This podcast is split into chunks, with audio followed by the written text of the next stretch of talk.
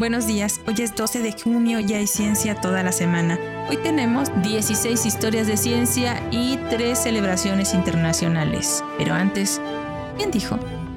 El descubrimiento señalado por la teoría es siempre de profundo interés e importancia, pero suele ser el cierre la culminación de un periodo largo y fructífero. Mientras que el descubrimiento que llega como un rompecabezas y una sorpresa suele marcar una nueva época y abre un nuevo capítulo en la ciencia. Descúbrelo al final del episodio. Hoy es el Día Mundial contra el Trabajo Infantil.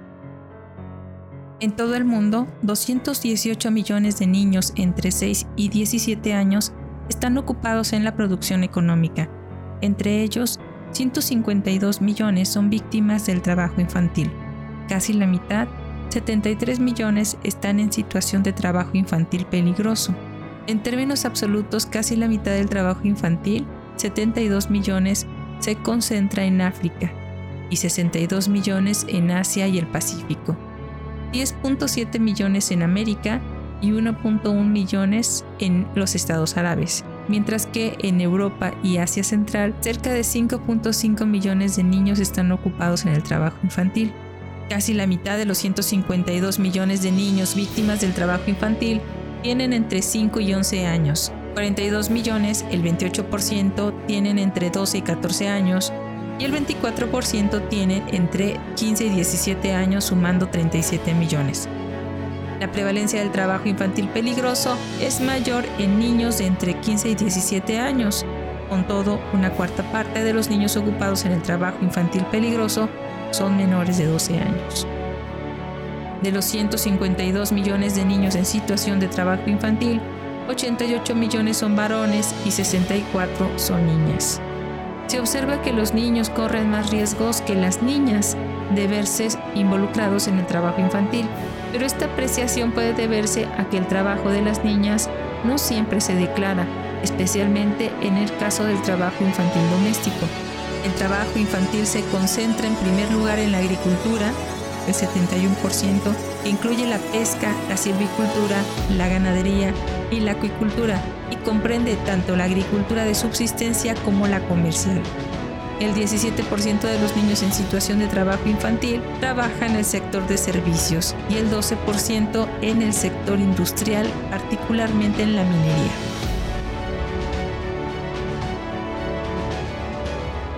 Hoy también se celebra el Día Internacional del Doblaje. Muchas felicidades a todas las personas que se esfuerzan por hacer doblajes excelentes. Y también celebramos el Día del Imperio Romano. El legado de los antiguos romanos, tanto de la época de la República Romana entre el 509 al 27 a.C., como de la época del Imperio Romano del 27 a.C. al 476 después de Cristo, ejerció una influencia significativa en las culturas posteriores y todavía se siente en todo el mundo. Las invenciones o innovaciones romanas fueron tan efectivas que continuaron en uso o fueron redescubiertas más tarde para servir como modelos en prácticamente todos los aspectos de la sociedad humana, desde lo mundano hasta lo sublime. Estos aspectos incluyen, pero no se limitan a el gobierno, la ley, la tecnología e ingeniería, la transmisión cultural y adaptación, los servidores públicos, el comercio y atención al cliente, gastronomía y comida rápida, la cría, adiestramiento y collares para perros, la organización militar y religiosa, el idioma y las actividades de ocio, sin olvidar a la religión católica. Historia de ciencia número 1. Mapeo de los cielos. David Hill nació el 12 de junio de 1843, astrónomo escocés conocido por sus medidas de paralaje solar y estelar, mostrando las distancias del Sol y otras estrellas de la Tierra, y por su uso temprano de la fotografía en el mapeo de los cielos. Su formación inicial en el cronometraje como relojero lo llevó a astronomía y al diseño. Equipó y operó un observatorio privado cerca de Aberdeen para determinar los paralajes Perfeccionó el uso del heliómetro, un telescopio que utiliza una imagen dividida para medir la separación angular de los cuerpos celestes. En 1877, Hill y su esposa midieron el paralaje solar observando Marte desde la isla Ascensión. Fue nombrado astrónomo de Su Majestad en el Cabo de Buena Esperanza entre 1879 y 1906. También realizó estudios geodésicos de Sudáfrica. De hecho, llevó a cabo todas las observaciones para medir las distancias a las estrellas en el término del metro estándar.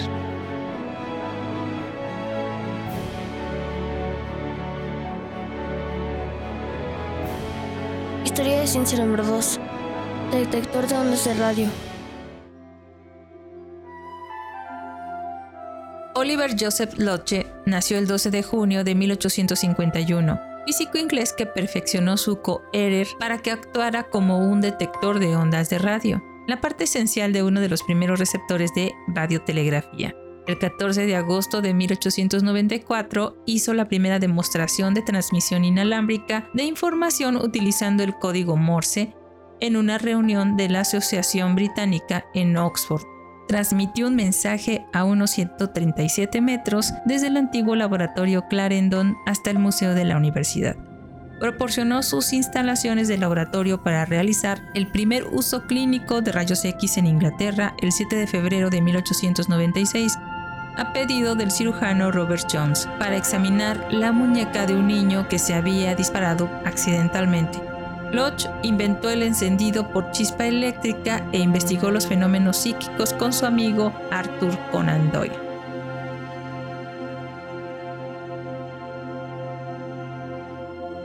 Historia de ciencia número 3. Arqueólogo y ranchero. Richard Waddell nació el 12 de junio de 1858, explorador y arqueólogo que descubrió las ruinas de Cliff Palace, Mesa Verde, el 18 de diciembre de 1888, cerca de Mancos, Colorado. Posteriormente participó en su excavación y se convirtió quizás en el arqueólogo aficionado más influyente de finales del siglo XIX. Waddell era un ranchero que buscaba ganado perdido cuando se encontró con el Cliff Palace, que ahora se conserva en el Parque Nacional Mesa Verde. También descubrió la Spruce Tree House. Después de 14 años explorando la arqueología de la región, jugó un papel decisivo en el establecimiento del Monumento Nacional Cañón de Chaco. Murió asesinado, baleado tras una disputa por el robo de un caballo.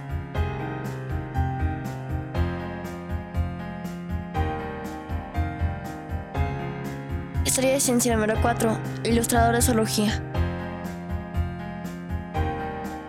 Harry Hamilton Johnston nació el 12 de junio de 1858. Explorador británico, botánico y administrador colonial pionero. Su interés por los especímenes zoológicos le proporcionó un lucrativo ingreso a tiempo parcial, ilustrando libros para las nuevas ciencias de biología, geografía y antropología. La combinación de arte, idiomas y un creciente interés en las ciencias marcó a Johnston como una nueva generación de eruditos cuyas habilidades satisfacían la necesidad de exploración, expansión y documentación del colonialismo. Viajó mucho por África y hablaba muchos idiomas africanos. Estuvo muy, involucrado en lo que ha sido llamado la lucha por África por las potencias coloniales del siglo XIX. Publicó 40 libros sobre temas africanos.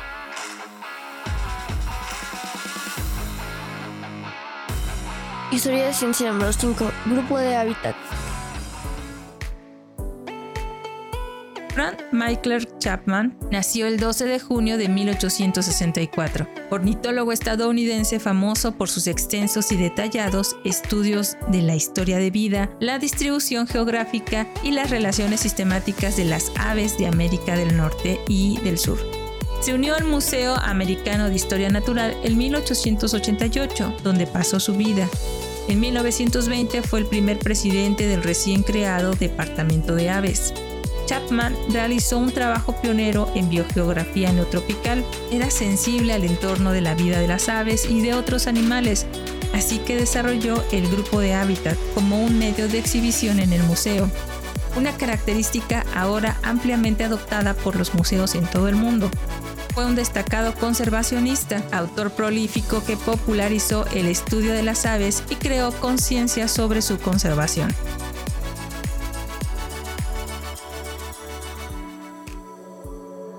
Ciencia número 6. Etnografía de salvamento. Robert Harry Lowy nació el 12 de junio de 1883 antropólogo estadounidense nacido en Austria, cuyos extensos estudios sobre los indios de las llanuras de América del Norte incluyen una investigación ejemplar sobre los Kou. Lowy fue fundamental en el desarrollo de la disciplina y ayudó a formar la profesión e influyó en la forma en la que se hace hoy la antropología, a través de obras como Cultura y Etnografía de 1917, Sociedad Primitiva de 1920 y Organización Social de 1948. El trabajo de campo más intenso de Lowy sobre la cultura de los indios Crow tuvo lugar cada temporada desde 1910 hasta 1916. Fue con esta tarea que Lowy comenzó a emplear la etnografía de salvamento, cuyo propósito era salvar un registro de lo que quedaba de una cultura antes de que desapareciera.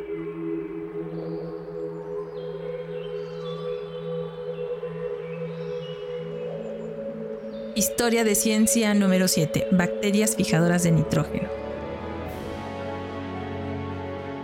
Un día como hoy de 1893, Sergei Vinogradsky presentó a la Academia de Ciencias de Francia pruebas de que las bacterias son necesarias para procesar el nitrógeno de una forma utilizable para los seres vivos.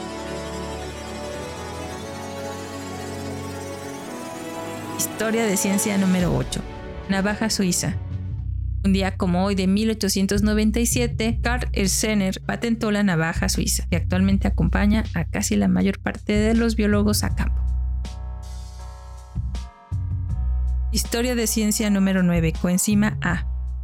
Fils Albert Liebman nació el 12 de junio de 1899 bioquímico germano-estadounidense que compartió con Hans Krebs el Premio Nobel de Fisiología o Medicina de 1953 por el descubrimiento de la coenzima A, una importante sustancia catalítica implicada en la conversión celular de los alimentos en energía. La coenzima A es un compuesto con una molécula más bien pequeña que al unirse con la enzima proteína adquiere la propiedad de unirse al ácido acético. El ácido acético normalmente es bastante poco reactivo, pero cuando se une de esta manera se vuelve lábil y reactivo y representa el compuesto de dos carbonos anteriormente místico que se combina con un compuesto de cuatro carbonos para formar ácido cítrico. Este descubrimiento demostró una nueva forma de transmisión de energía en la célula. Historia de ciencia número 10. Distribución en contracorriente. Raymond Crichton Gray nació el 12 de junio de 1906, químico estadounidense que desarrolló el método de distribución en contracorriente. A los cinco años de obtener su doctorado, había diseñado y construido un aparato de microdestilación en 1936. La investigación en tiempos de guerra sobre drogas antimariales requerían la identificación de cantidades de microgramos de un compuesto orgánico en una mezcla, para lo cual ideó una técnica de laboratorio basada en el coeficiente de distribución. Pronto desarrolló el método CCD para el fraccionamiento de mezclas complejas con un aparato que podía realizar simultáneamente 20 extracciones cuantitativas en un solo paso, una separación notable de una mezcla difícil fue el aislamiento y purificación de la paratormona, el principio activo de la glándula paratiroides lograda en 1960 con sus colegas. Craig también diseñó varios otros instrumentos importantes, incluido el evaporador rotatorio. Historia de ciencia número 11. Comunicación social. Carl Ibert Hopland nació el 12 de junio de 1912, psicólogo estadounidense pionero en el estudio de la comunicación social y la modificación de actitudes y creencias. En 1929 fue una de las 30 personas que trabajó en el programa de comunicación fundado en la Universidad de Yale. El programa se implementó como un estudio y se convirtió en un grupo de investigación de cooperación de 30 personas. Su misión era estudiar la comunicación de persuasión, como programas educativos, campañas publicitarias, publicidad, propaganda y sus efectos en el comportamiento y la opinión. En 1942, durante la Segunda Guerra Mundial, Copland trabajó en un estudio del gobierno sobre las películas militares y su efecto en las actitudes, el comportamiento y la moral de los soldados.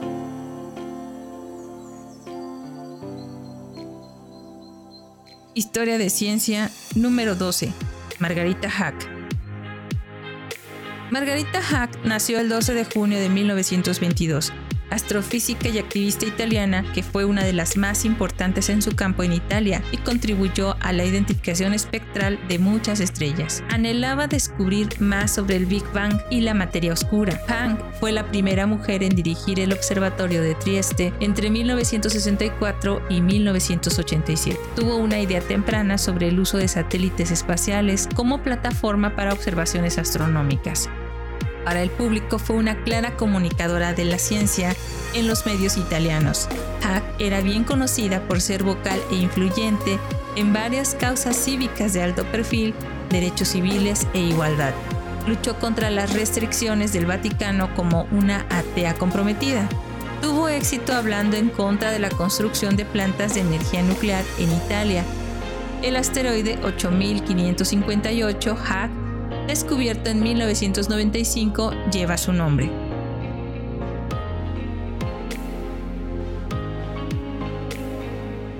Historia de ciencia número 13. Función celular básica. Bert Sackmann nació el 12 de junio de 1942, médico e investigador científico alemán que en 1991 junto con Erwin Neher ganó el Premio Nobel de Fisiología o Medicina por su investigación sobre la función celular básica y por el desarrollo de la técnica Patch-Clam, un método de laboratorio ampliamente utilizado en biología celular y en neurociencia para detectar corrientes eléctricas tan pequeñas como una billonésima parte de un amperio a través de las membranas celulares. Historia de ciencia número 14. Marisela Escobedo, enfermera y activista social mexicana.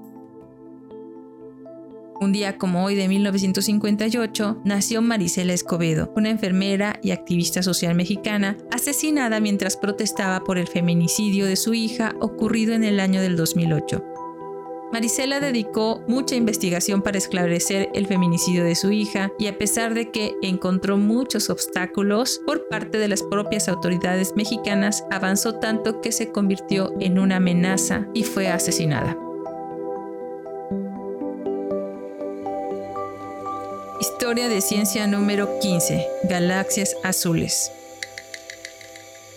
Un día como hoy de 1965, la teoría del Big Bang de la creación del universo es apoyada por el anuncio del descubrimiento de nuevos cuerpos celestes conocidos como galaxias azules. Historia de ciencia número 16. Vuelo propulsado por humanos. Un día como hoy de 1979, el Gossamer Albatros cruzó el Canal de la Mancha, un avión propulsado únicamente por la fuerza humana, el ciclista Brian Allen usó un mecanismo de pedaleo para hacerlo. Esto fue todo por hoy y fue Oliver Joseph Logia en la lectura del memorial de Becquerel publicado en el Journal of Chemical Society Transactions en 1912 quien dijo el descubrimiento señalado por la teoría es siempre de profundo interés e importancia, pero suele ser el cierre la culminación de un periodo largo y fructífero mientras que el descubrimiento que llega como rompecabezas y una sorpresa suele marcar una nueva época y abre un nuevo capítulo en la ciencia. Muchas gracias por escucharnos. Recuerda que si quieres contactarnos, colaborar o requieres las fuentes de información, por favor no dudes en escribirnos. Nos encuentras como Cucharaditas de Ciencia en Instagram, Twitter, Facebook, TikTok y en cucharaditasdeciencia.com.mx o directamente a cucharaditasdeciencia.gmail.com. Nos encuentras para escucharnos en Spotify, Anchor, Apple Podcast y Google Podcast. Desde nuestra cabina de grabación en el corazón de Jalapa, Veracruz, México, abrazamos con afecto. Disfruta el día.